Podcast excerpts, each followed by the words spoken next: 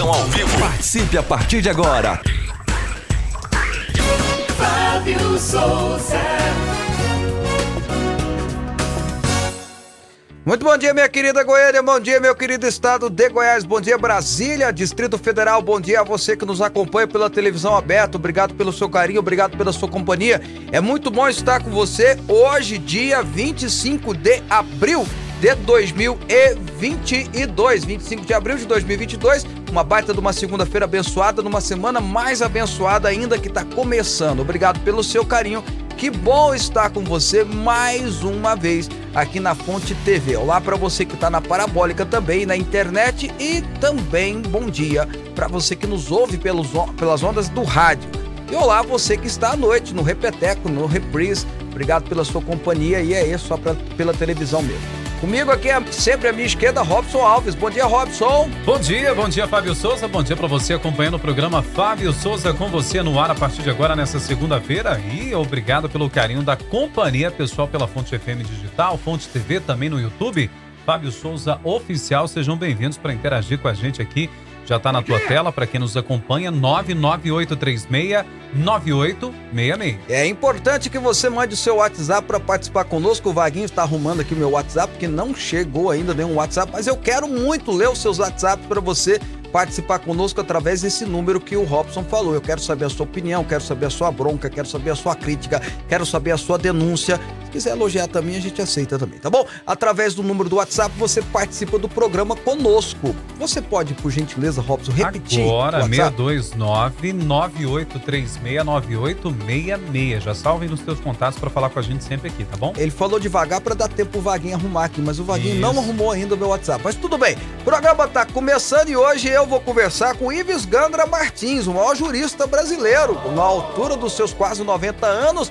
Nós vamos estar conversando com ele aí, ele que foi professor de mais da metade dos ministros da Suprema Corte brasileira e é respeitado por todo mundo da área da área do direito, vai estar conversando conosco mais uma vez aqui no programa Fábio Souza com você, de tudo aquilo que a gente tá vendo acontecendo aí, meu Deus do céu, no judiciário. Ele que é o crânio, né, na área, ele que é a pessoa mais respeitada na área, talvez ele consiga nos explicar o que está acontecendo no Brasil, né, Robson? Porque para nós, é, cidadãos médios, medianos, tá difícil, não tá? Tá difícil sim, o Ives tem sempre uma colocação tão extraordinária, né? Ele se baseia literalmente no texto né? constitucional e não é. foge disso. Até porque ele participou do, do, da, da, da, equipe consultiva dos deputados da Constituinte, né? Você tem uma ideia do nível é. do senhor doutor Ives Gandra Martins, talvez, talvez não, o maior jurista hoje brasileiro, né? O mais respeitado jurista brasileiro hoje, professor Ives Gandra Martins vai estar participando conosco, vamos falar sobre a,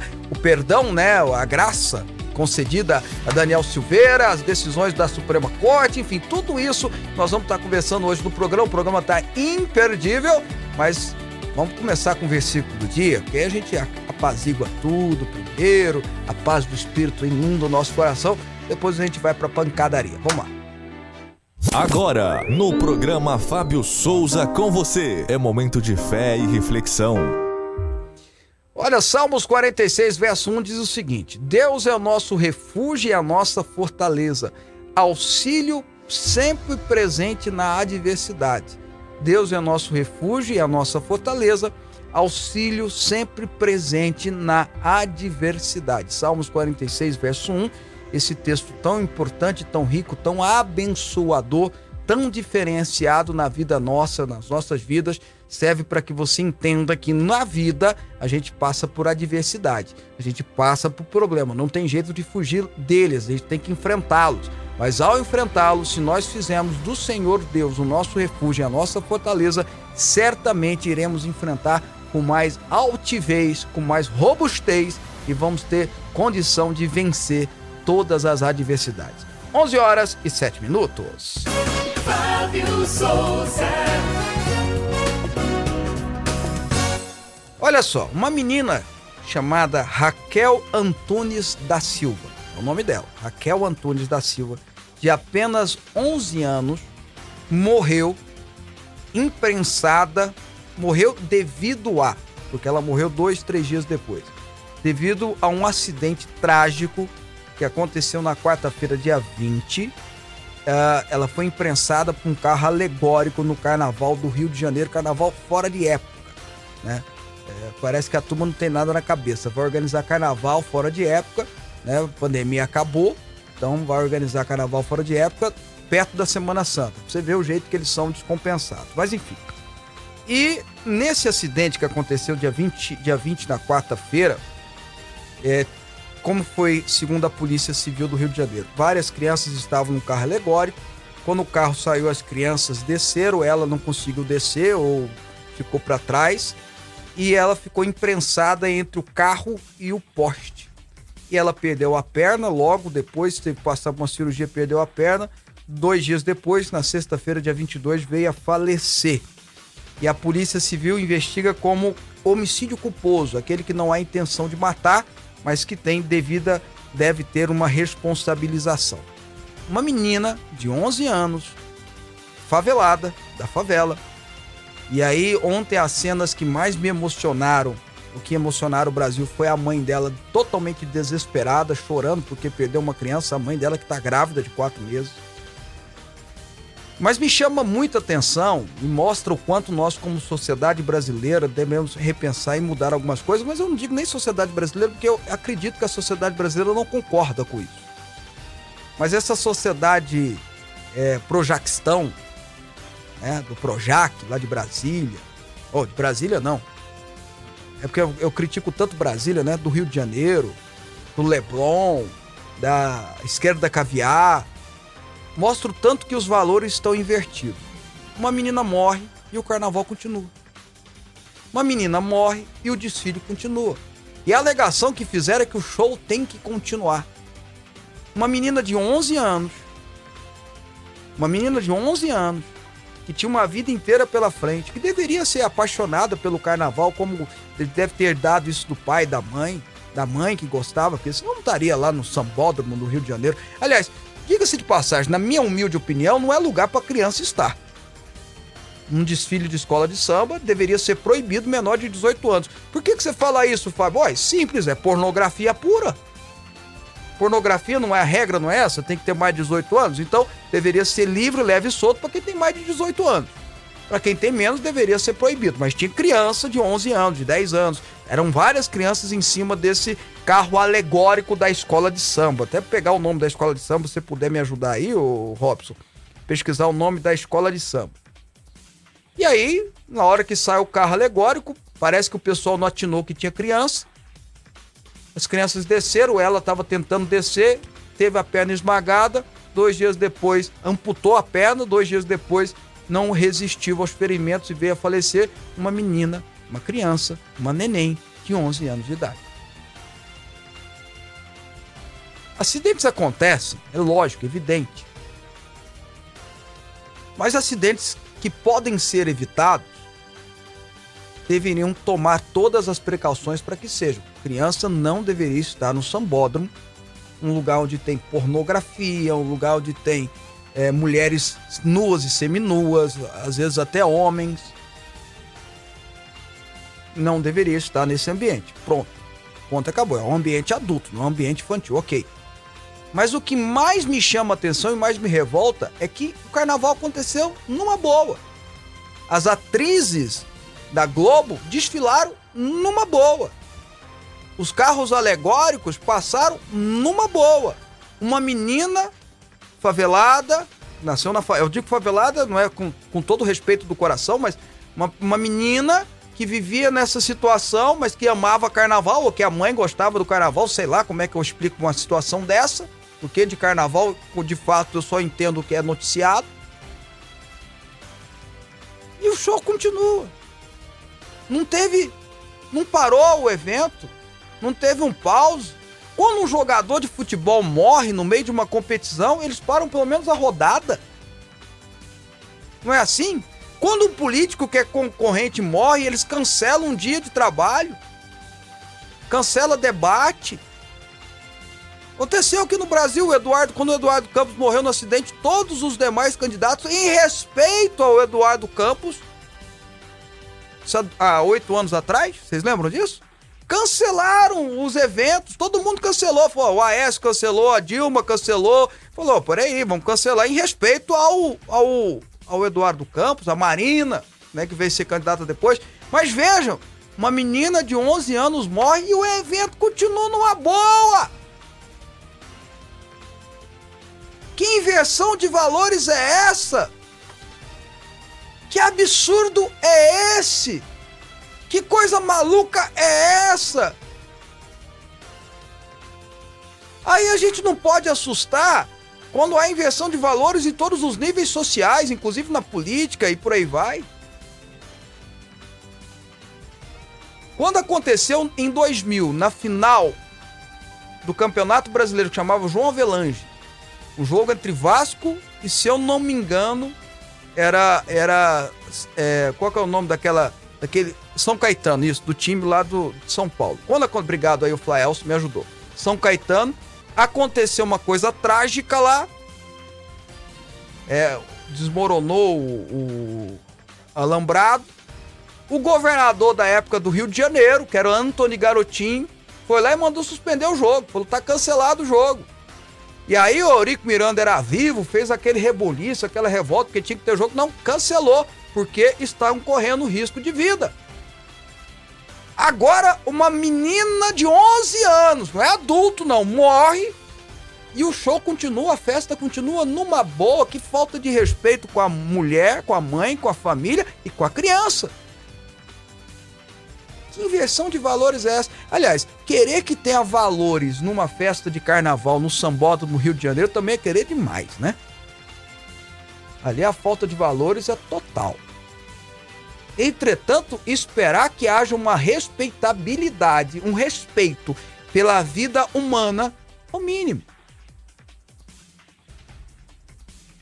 Sabe, o Brasil precisa refletir sobre isso. E eu, eu acho que eu tô sendo até injusto, porque eu acho que as mães que estão me assistindo, as senhoras, os senhores, concordam comigo. Acham que é um absurdo isso. A pessoa tem direito de gostar do carnaval? Lógico, eu sou liberal. Direito é seu. Se você quer comemorar o carnaval, comemore. Agora, existem regras que, na minha concepção, são morais. Criança não tem que estar em ambiente de carnaval, não sei que seja aquelas matinês voltadas para criança mesmo, e olha lá. E dependendo da música, da canção, é que incentiva pornografia, sexualização, eu acho que é perigoso. Devia ter que uma certa, uma, uma certa moral nisso aí. Mas uma menina de 11 anos morre e não para o evento. E, e, e, o show continua porque tem que agradar a Globo, porque tem que agradar, porque a Globo tá transmitindo, porque tá lá a atriz fulano de tal vai sambar pelada, o, o, o ator fulano de tal tá lá, tem que celebrar o Paulo Gustavo, tem que. Ah, pelo amor de Deus. Pelo amor de Deus. Nem um minuto de silêncio foi feito. Sabe, tem um ditado popular mundial. Eu não sei a quem é atribuído, mas diz assim: que a gente sabe como, como anda a nossa civilidade, a civilidade do nosso país, o desenvolvimento de um país da forma que aquele país trata suas crianças e seus idosos. Vou repetir. A gente sabe o nível de desenvolvimento de um país pela forma que ele trata suas crianças e seus idosos. Nós precisamos repensar muito. Precisamos repensar urgente os nossos valores. 11 horas e 17 minutos. Programa Fábio Souza com você. Aqui a nossa polêmica é organizada. O, o Wagner ainda não está funcionando aqui meu WhatsApp, viu? Tá, chegou só uma mensagem. Eu quero. Funcionou aí no, no celular, pelo menos, para a gente ler algum, algumas, o Robson? Porque não, não é, é porque é, eu, eu resetei as que estão chegando agora. A gente apagou para poder. Não, mas não tá, não, não tá funcionando, não. O pessoal do TI aqui podia dar uma olhada direitinho aqui, porque realmente não tá legal. E eu gosto muito de ler as participações do WhatsApp da nossa turma, gente criticando, gente falando mal da gente, gente elogiando, enfim. O programa é para isso mesmo. O programa é para ser extremamente democrático. Uh, Doutor Robson Alves, vamos para as notícias então? Vamos lá. É, você perguntou o carro, o carro alegórico, faz é. parte do. Como é que é o nome? Tuiuti? Paraíso do Tuiuti. Paraíso do Tuiuti. É, uma Nunca das escolas de samba também não. Acho que entraram É lá da no série Sambódromo. B, né? Da série B lá É. que tem no carnaval. ok. Exatamente. Lembrando que já pensou se a gente faz um escarcel se fosse algo da direita, porque a menina era negra, né? Fazia parte da favela. Imagina só a situação que seria. Se fosse, não, se fosse uma marcha para Jesus. Ah, meu Deus. Boa, Fábio. Aí. Se fosse uma romaria de Muquem, ou uma romaria. Vai ter agora Aqui, ó, na em cidade Trindade. de Trindade. Se fosse um evento religioso. Você imagina? Se fosse a marcha para Jesus, Hum. uma menina tivesse morrido por algum motivo. Trio elétrico. Trio elétrico. Imagina o escarcel que ia ser. Mas era carnaval. É. Carnaval. Pois é. Vamos lá. O Ministério da Defesa reagiu à declaração do ministro Luiz Roberto Barroso do Supremo Tribunal Federal realizada neste domingo durante sua participação em um seminário na Universidade Alemã Reut School, segundo o qual Barroso afirmou que as Forças Armadas estão sendo orientadas para atacar e tentar desacreditar o processo eleitoral. Sem apresentar provas da alegação, o magistrado também não disse quem partiria dessa determinação. Aspas. Afirmo isso sem apresentação de qualquer prova ou evidência de que orientou ou como isso aconteceu. É irresponsável e constitui-se em ofensa grave a essas instituições e constitui-se também instituições nacionais permanentes do Estado brasileiro. Salientou em nota o ministro da Defesa, general Paulo Sérgio Nogueira, publicado na noite de domingo, dia 24. O documento ressalta que a fala do juiz do STF afeta a ética, a harmonia e o respeito entre as instituições. Adiante, Nogueira lembra que os militares contam com amplo apoio da sociedade brasileira. Olha, Sua Excelência o Ministro Barroso, em um debate, ou melhor dizendo, um- uma palestra que ele deu ah, na Alemanha para estudantes brasileiros, esses eventos são interessantes. São para brasileiros, com participação de brasileiros fora do Brasil, onde nenhum estrangeiro participa, só brasileiros. Mas enfim, participou e nesse evento ele deu, na palestra dele, fez críticas dizendo que eu, preste atenção, que as Forças Armadas estão pressionando, né? Estão. é, é, deu a entender que estão é, é, pressionando o sistema eleitoral, o tipo de votação, falando mal e etc e tal. Isso pegou muito ruim, ficou mal. O ministro da Defesa soltou uma nota veemente dizendo: olha, isso é irresponsável, você não apresentou provas, o ministro não pode dizer isso de uma instituição como é o Exército. O ministro do Exército deve soltar alguma coisa hoje. Hoje, o general Ramos, que é secretário, é o ministro-chefe da Secretaria do Governo, que é general da reserva, já fez uma crítica, já fez uma observação. Ou seja, foi totalmente deselegante, fora de, de, de hora e de uma certa forma, a gente, para falar de ministro da STF, a gente tem que tomar muito cuidado, né? Mas de uma forma irresponsável, o comentário do Barroso. Fez essa crítica, o ministro Barroso fez uma crítica irresponsável para com o Exército. E extremamente é, descuidada a fala dele. E pode, eu, eu, eu fico muito preocupado quando tem essas turbulências entre instituições tão sérias e tão importantes e tão é, é, é, valorosas para a nossa democracia, para a nossa república, que é o STF e o Exército, que ter essa coisa que joga lenha na fogueira, joga álcool né, no, no, no carvão, é perigosíssimo. Eu creio que o ministro Barroso deveria é, é, voltar atrás da fala dele e tentar apaziguar, porque ficou muito ruim muito ruim mesmo colocar o exército, uma desconfiança no exército. Né? Colocou uma desconfiança no exército. E o exército foi convidado pelo TSE para participar é, da vigilância do processo eleitoral. Para participar, e o exército sempre participou. É bom lembrar que desde quando houve a redemocratização, é o exército que cuida das urnas, que leva as urnas para os lugares afastados e por aí vai. Por aí vai. Então o Exército sempre teve uma participação. E é bom que se diga que hoje a votação é toda eletrônica, é toda é, virtual, né? Você digita e vai para o sistema, para o software. Hoje você precisa ter uma vigilância virtual. E o Exército tem não só engenheiros do INPE, que são os, talvez os engenheiros mais bem formados da área é, de tecnologia do Brasil, como também tem uma, uma, um, um, um departamento de contra-espionagem digital. Ou seja, são, entre aspas, né, com todo o respeito que eu falo isso, hackers profissionais legais que trabalham para o Exército, que são oficiais do Exército, que podem, inclusive, ajudar a fiscalizar, a vigiar, etc e tal. Então, foi no mínimo descortês e irresponsável. Espero eu, talvez estou querendo muito, mas espero eu que o ministro Barroso volte atrás. É um fogo no parquinho, né? É, é o tipo de fala que causa fogo no parquinho. Isso Desnecessária. Não, totalmente. Desnecessária. Totalmente. Bom dia, Fábio Robson. Bela entrevista essa de hoje. Espero que você pergunte a ele e aborde a questão do direito eleitorais do deputado. Se de fato a graça não alcança a ineligibilidade do mesmo. Excelente semana a todos. Boa é pergunta. a de Brasília, que não, não assinou, mas é de Brasília, né? Ok, o Estado brasileiro foi ungido para defender uma minoria detentora de riqueza nacional. Antônio Rodrigues do Samambaia tá dizendo aqui pra gente. Odemar Vasconcelos de Brasília também. No Brasil se carnavali- carnavaliza o que deve ser sério e se banaliza a vida de inocente. O resto é o resto. Caramba! O Ademar sempre tem essas falas assim, Não é? fortes aqui, aí. rapaz.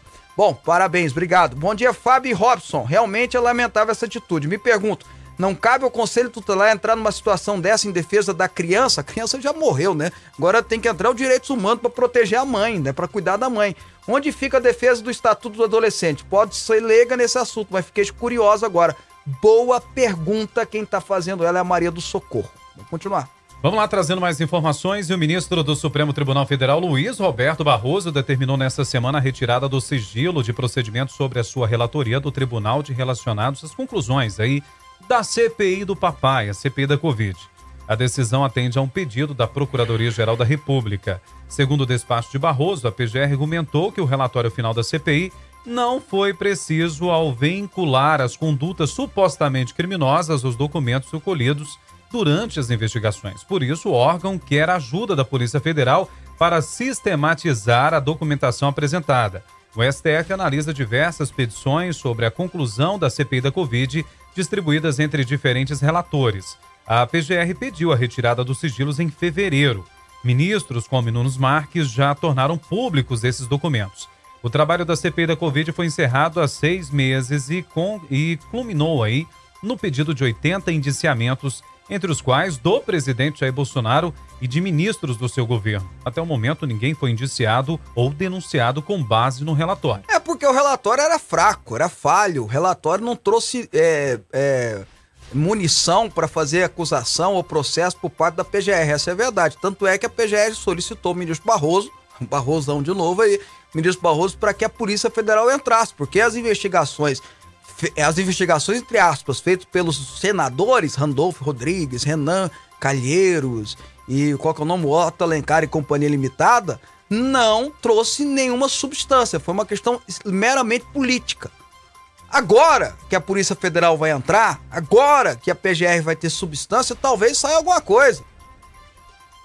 Talvez saia alguma coisa, mas a verdade é que até então não tem-se nada. Tem lá o relatório político totalmente feito e construído numa base de uma narrativa. Pura e simplesmente a gente falou isso aqui, acho que constantemente, diariamente, enquanto rolou a CPI do papai. Quando rolou o ciclo parlamentar de inquérito. A gente falou, isso aqui é tudo besteira, tudo conversa fiada. Não tô investigando a coisa séria. O dinheiro tá sendo roubado Brasil afora aí, os caras estão aqui querendo bater no governo.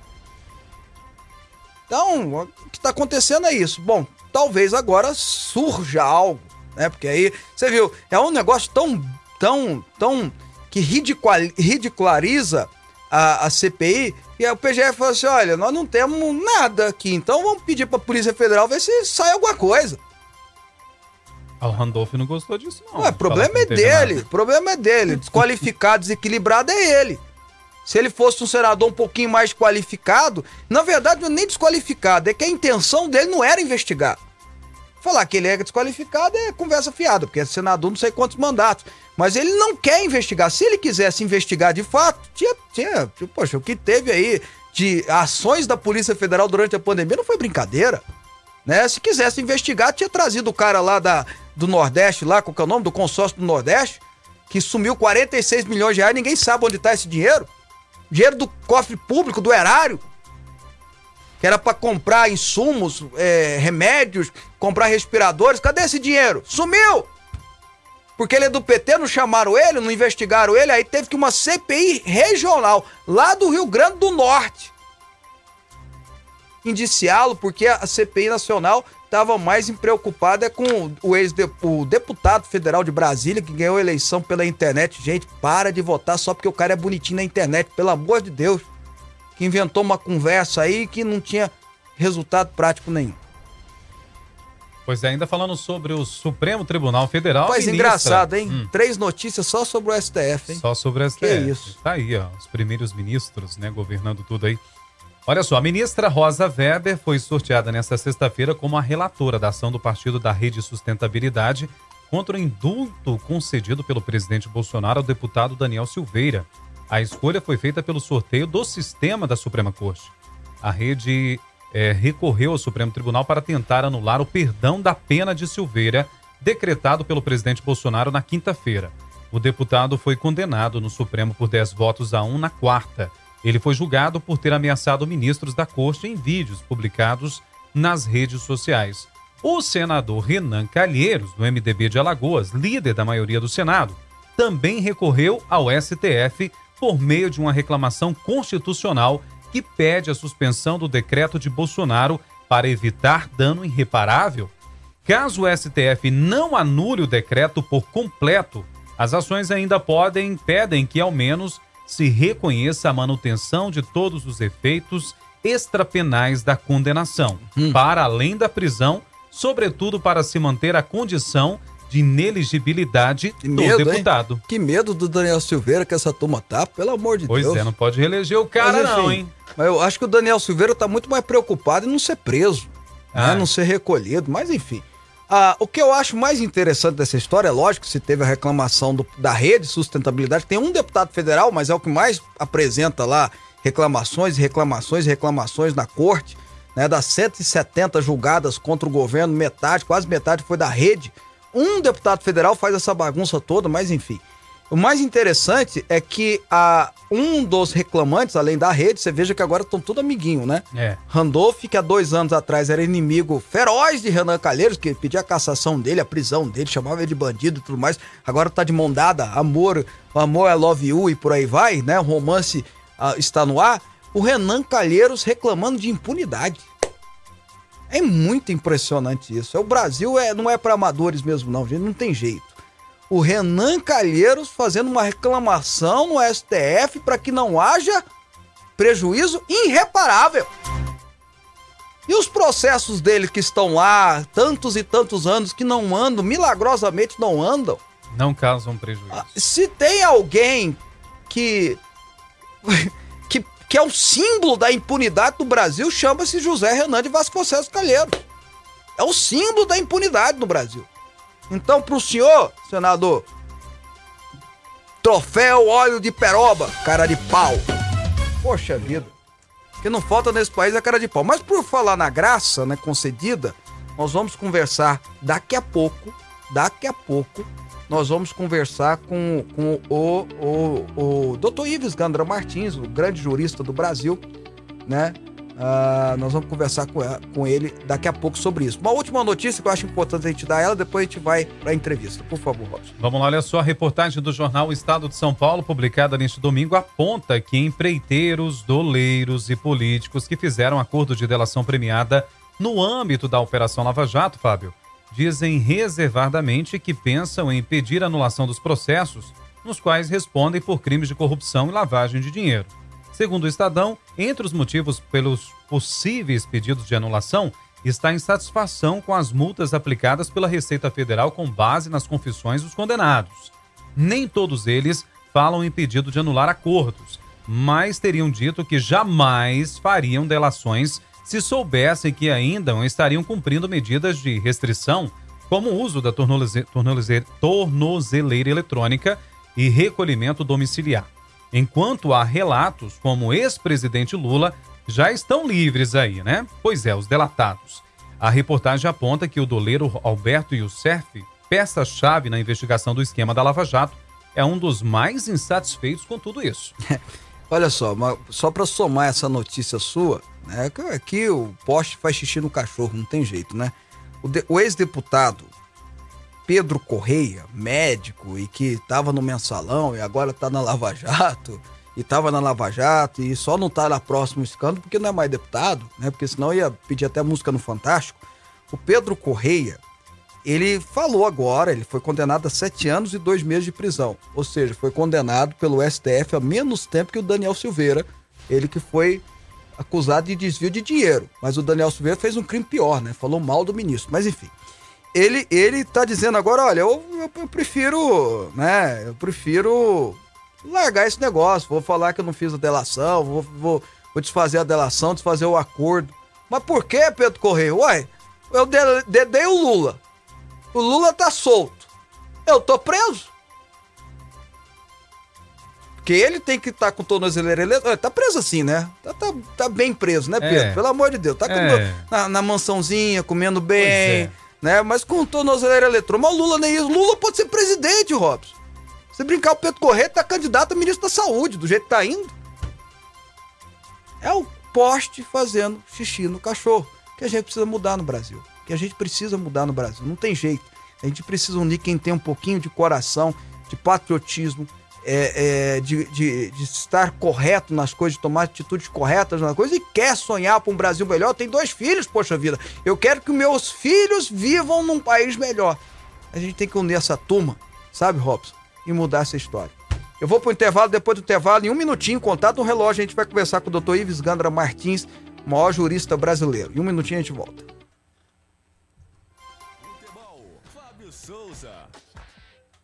Você está ouvindo Rádio Aliança M1090 e Fonte FM Digital. O que você faz em quatro minutos? O que você faz em quatro meses? Até 4 de maio você confirma presença nas eleições 2022. É fácil, de graça e sem sair de casa. Acesse o Título Net. Aqui você emite o seu título de eleitor, paga aquela multa, altera seu local de votação, inclui seu nome social e mais. A Justiça Eleitoral garante seu voto. Justiça Eleitoral. Há 90 anos pela democracia. Fonte FM. Precisa de uma leitura envolvente capaz de transformar a sua mentalidade e colocar a sua vida no rumo certo? Então não perca tempo e adquira o livro Na Vertical, 11 Pilares para o Sucesso, do Bispo Fábio Souza, publicado pela editora Quatro Ventos. Disponível em todas as livrarias. Na Vertical, a direção que você procura.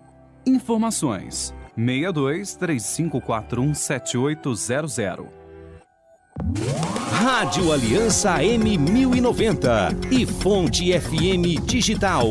Pensão em dobro para você.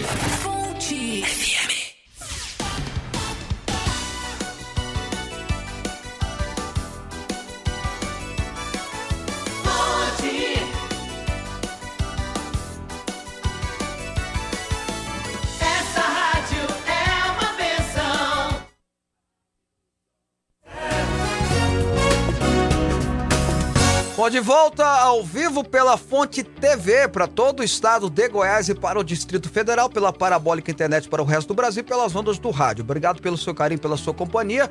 A Rosimeire Pastico levantou um negócio muito interessante aqui. Fábio, se fosse uma ação policial no caso da bala perdida, uma caso de uma bala perdida, uma ação policial na menininha, você ia ver o escarcel que a Globo ia fazer em cima da garotinha morta. Verdade. Pior que é verdade. É uma tristeza isso, né? Bom dia a todos. Infelizmente, o amor à vida está sendo esquecido, está sendo substituído pelo ódio e pela ganância. O Arinam Brito de Anápolis falando. Bom dia, Fábio Robson. O que vocês acham do voto do ministro Mendonça contra o deputado Silveira? Aliás, mantê-lo preso. Bom, eu não, não, vou dar minha opinião, não vou perguntar para quem entende, né? Doutor Ives Gandra Martins. Vamos lá.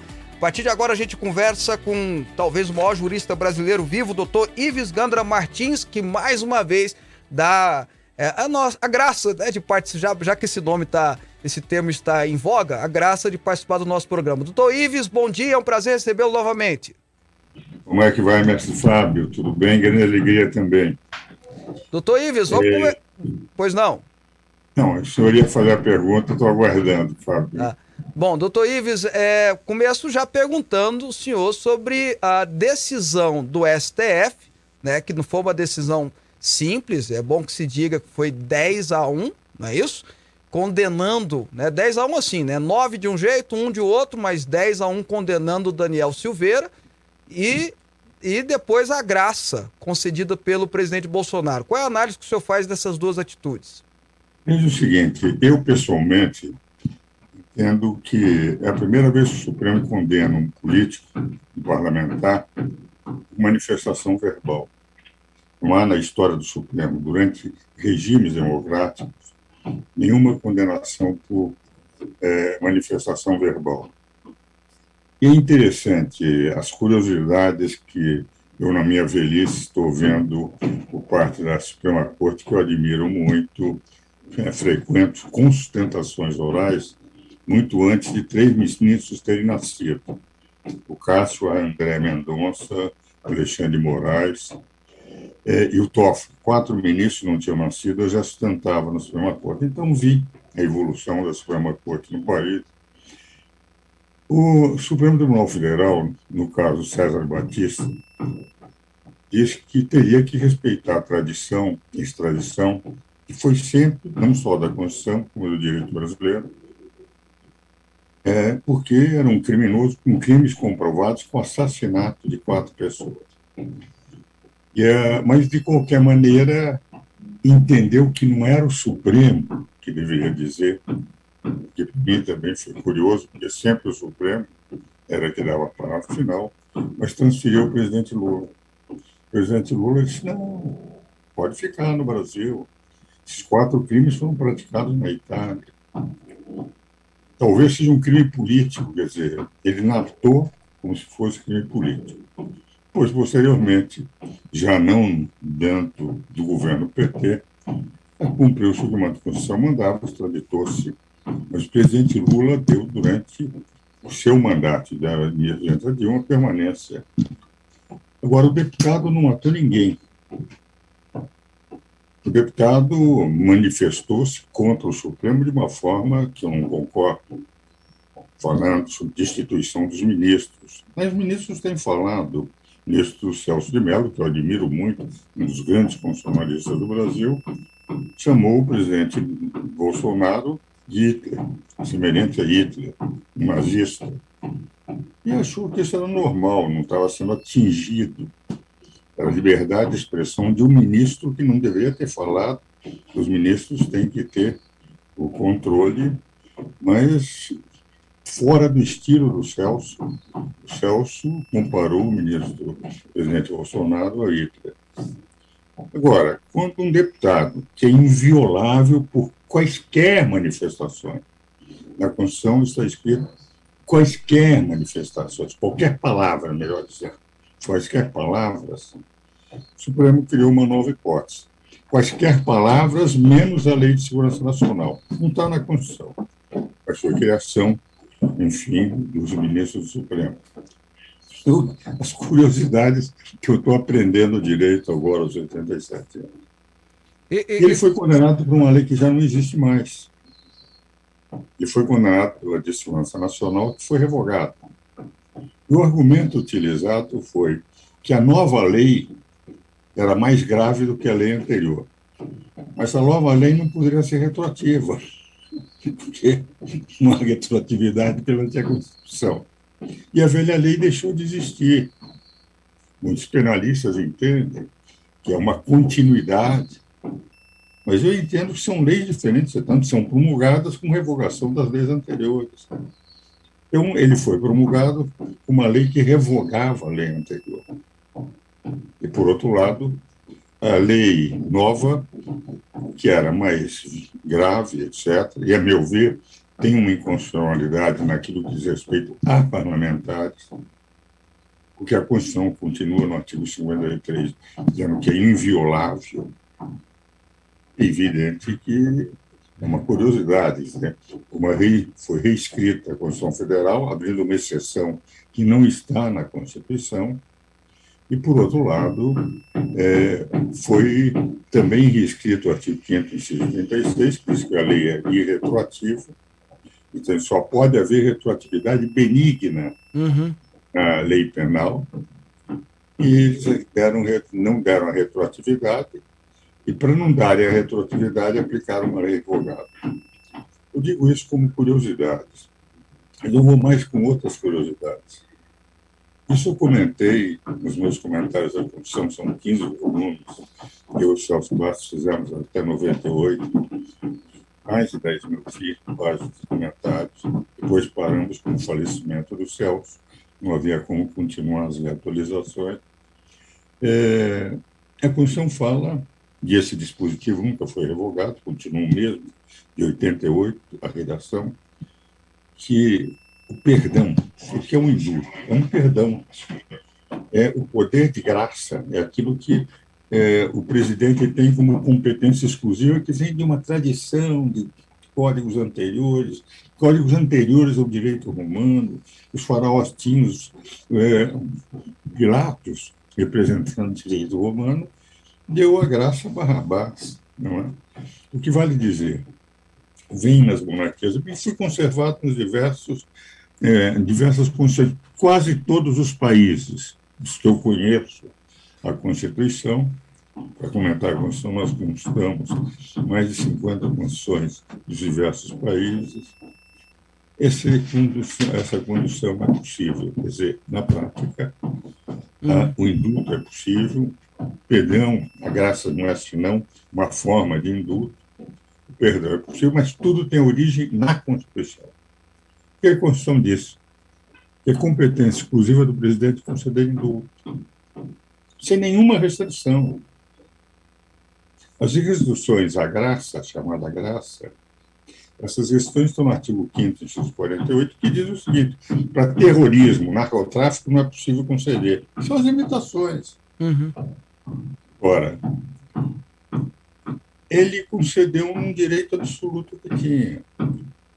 Não há por que mudar comentários que eu fiz há 30 anos atrás, e que, como a Constituição, normalmente, nos países civilizados, ela vale mais que a lei extraordinária, mais que as decisões que vêm assim. Se a Constituição diz que é competência exclusiva, privativa, para mim, exclusiva e privativa, né, os constituintes fazem é, diferença, eu não faço nenhuma, Quer dizer, aquilo que, que compete é uma pessoa só, né? entende? Que é o presidente da República, o artigo 84, ele deu um indulto. Eu não entro no mérito do que disse o deputado. Sempre disse que o deputado teria que ser punido na Câmara dos Deputados. Uhum. Ele disse aquilo que feriu o decoro parlamentar. Uhum. A Câmara, pelo qual a Comissão de Ética, que teria que analisar. Mas jamais um outro poder que interveio no Poder Legislativo, onde estava escrito quaisquer manifestações, por que, que o Constituinte pôs no artigo 53 que o deputado é inviolável por quaisquer palavra? Uma razão muito simples. Não é o deputado que está na Câmara, compreende, Fábio? Uhum. Quem está na Câmara são os eleitores que o representam. Uhum. Uhum. 10 mil, 20 mil, 50 mil. Quando o Supremo criou uma hipótese inexistente na Constituição, dando uma extensão que não estava na Constituição, a Suprema Corte atingiu 10 mil, 20 mil, 50 mil eleitores, não sei quantos eleitores tinha o deputado brasileiro, cidadãos, que votaram num representante deles. Então, por isso é que, com a máxima vênia, respeito do Supremo Tribunal Federal, tem um livro escrito muito dele, não discuto a competência e a qualidade do conhecimento deles. Mas, como velho constitucionalista e velho professor de direito constitucional, eu acho uma curiosidade. Não sei como é que conseguiram criar uma hipótese. E o argumento é que a Lei de Segurança Nacional foi atingida. Ora, a Lei de Segurança Nacional está, a meu ver, ainda abaixo da Constituição Federal. Pode ter uma lei de segurança é. nacional acima da Constituição Federal. É uma lição. É outra curiosidade que eu gostaria de entender. Então, como há muitas coisas que eu não entendo, entendo, eu procuro continuar interpretando a Constituição como eu aprendi nesses 60 anos de magistério universitário. Eu tenho dado. Primeiro, acho que o processo começou errado. Não poderia ter deputado ser privado. Segundo, a Câmara de Deputados teria que punir o deputado o que ele diz sobre o Supremo atinge, evidentemente, digamos, nível de ética, de comportamento, dignidade, mas também o Supremo já muitas vezes atingiu. O presidente nunca se tomou nenhuma medida, atingiu no sentido não de processos, de expressões. Uhum. O próprio ministro Luiz Roberto Barroso, que é um cavalheiro, nós temos discutido juntos, e sempre, mesmo quando demos palestras juntos com temas diferentes, divergimos com muita elegância. É, para o exterior, fazer menção sobre as Forças Armadas no Brasil, acho que para o exterior, qualquer autoridade brasileira não tem que expor o Brasil para o exterior. Qualquer autoridade brasileira tem que preservar a imagem do Brasil.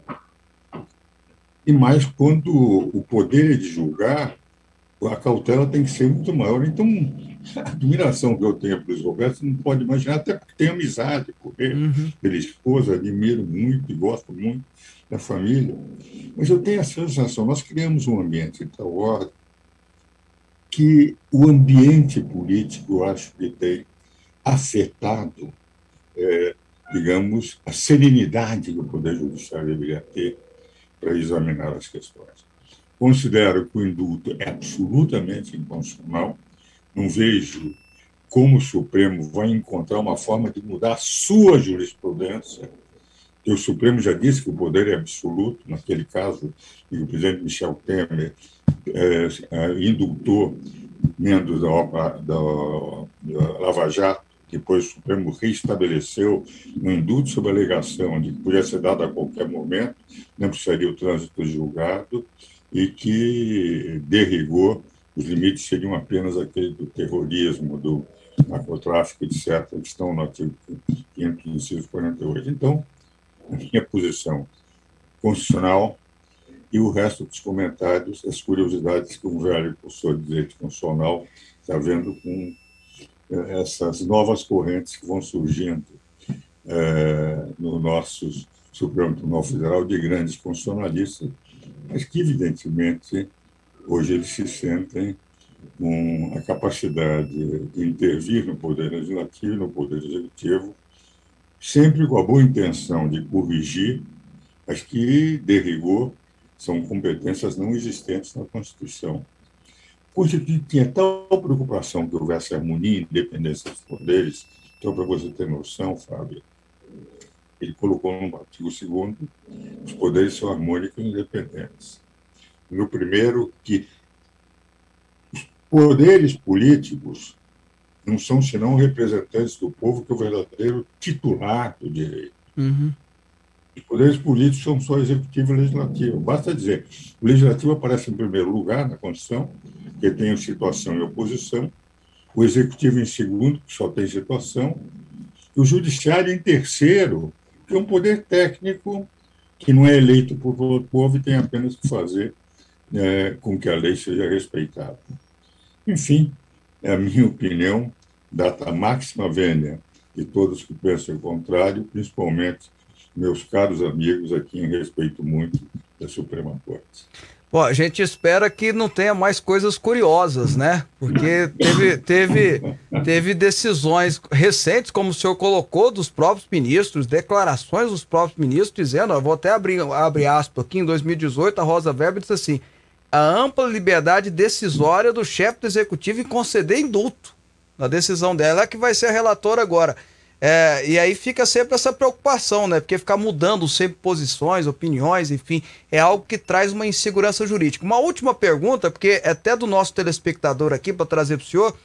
Na decisão, vamos supor que eles, que eles, que eles acham ou decidam que a graça é, é co correta, o presidente tem esse direito, que está na Constituição. Mas aí se estende essa graça também aos direitos políticos de Daniel Silveira ou apenas na questão de prisão? Veja o seguinte: em relação à prisão, o Supremo tem uma jurisprudência pacífica do poder absoluto do presidente da República. Vejo muita dificuldade do Supremo encontrar, não sei que mude completamente a jurisprudência que ele estabeleceu no caso do, da Operação Lava Jato, no tempo do presidente Michel Temer, porque o relator foi o próprio ex-ministro Michel Temer, Alexandre Moraes. Agora, em relação às outras penas, a minha interpretação é diferente de muitos juristas, e aí eu respeito, e ainda estamos numa fase polêmica. Na minha interpretação, é que há um direito, uma norma que chama quem pode mais, pode menos. Se eu posso perdoar o máximo, que é a prisão de liberdade, a liberdade é uma, um direito que o cidadão tem, só um direito maior que o direito à liberdade, é o direito à vida. Aqui na Constituição brasileira eu só posso tratar a pena de morte em caso é, de guerra. Fora caso de guerra, não é possível utilizar a pena de morte. Agora, o direito à liberdade é o segundo maior direito, eu diria o primeiro na prática. Nós nunca estamos em guerra. Ora, se quem pode o mais pode o menos, se eu posso perdoar o direito maior que é a liberdade, os outros direitos menores automaticamente. No voto do ministro Alexandre Moraes, naquele julgamento que eu fiz referência da Operação Lava Jato, do indulto do presidente Michel Temer, ele coloca que as penas menores estariam, evidentemente, abrangidas na concessão da pena maior. Agora, há uma jurisprudência do Supremo pelo qual, quando deram a ficha limpa, examinaram o artigo 16 da Constituição, eles consideraram que não era punição proibir a eleição, proibir a elegibilidade. Então, a ministra Carmen Lúcio foi aqui, liderou o voto, ela entendia que a pena a punição criminal não atingiria, que ele não estava sendo punido, apenas ele teria um, um direito restrito, limitado, de não poder concorrer pela lei da fachadinha. Ok. Então, a é- impressão que eu tenho é que eles vão agora, talvez, considerar que a ineligibilidade não diz respeito ao direito penal, o que realmente não diz respeito, mas que não é propriamente uma punição nos termos da ficha limpa, mas é uma restrição que eles podem fazer da maneira como ele se manifestou, etc. Então, apesar da minha opinião é de que se eu tenho direito de indulto, o meu direito de indulto constitucional seria de se eu perdoo a pena maior, todas as penas menores teriam de ser perdoadas. Mas a jurisprudência do Supremo, eles podem entender, isso seria aplicado só ao direito penal, não indulto abrangente todas as considerações das penas aplicadas ao cidadão e venha separar a pena criminal daquela que seria a eleitoral. Que, aliás, a meu ver, se fosse julgado pela Câmara, era bem possível que a Câmara tivesse tomado essa medida, como já tomou em diversos casos, punição do deputado pela maneira como o deputado perde é, decoro parlamentar. Ok, quero agradecer a participação mais uma vez, sempre lúcida, sempre contributiva, do nosso querido doutor Ives Gandra Martins. Obrigado, doutor Ives, foi um prazer falar Alegria com o senhor. Alegria sempre minha, Fábio, quando converso com os amigos. Aquele abraço a todos os seus ouvintes. Está registrado aí a participação do doutor Ives Gandra Martins, o nosso grande jurista brasileiro. Quem diz isso quem diz isso não sou eu, quem diz isso são os próprios ministros do STF, enfim, os professores, uh, e colocando isso. E se eu puder apostar, né, eu já apostaria que a decisão vai ser mais ou menos essa. Não tem como os caras falar que mudaram a opinião em dois anos, né, Robson? Ah. É que eu não duvido, mas enfim, pode acontecer, mas não tem como. Então o que, que eles vão dizer? Penso eu, penso eu. O que, que eles vão fazer? O que, que eles vão dizer? Como é que eles vão agir? Penso eu vão deixar a graça, porque é direito, como, eu, como foi colocado, é um direito constitucional, o presidente tem esse direito, mas vão tirar os direitos políticos do deputado, não vão deixar ele ser candidato. É, é isso, é a pena, entre aspas, dele. Se eu puder apostar, seria isso. Você concorda com isso, Fábio? Não, hipótese alguma. Eu acho que quem tinha que fazer alguma coisa nesse sentido é o que a lei diz, deveria ser a Câmara dos Deputados.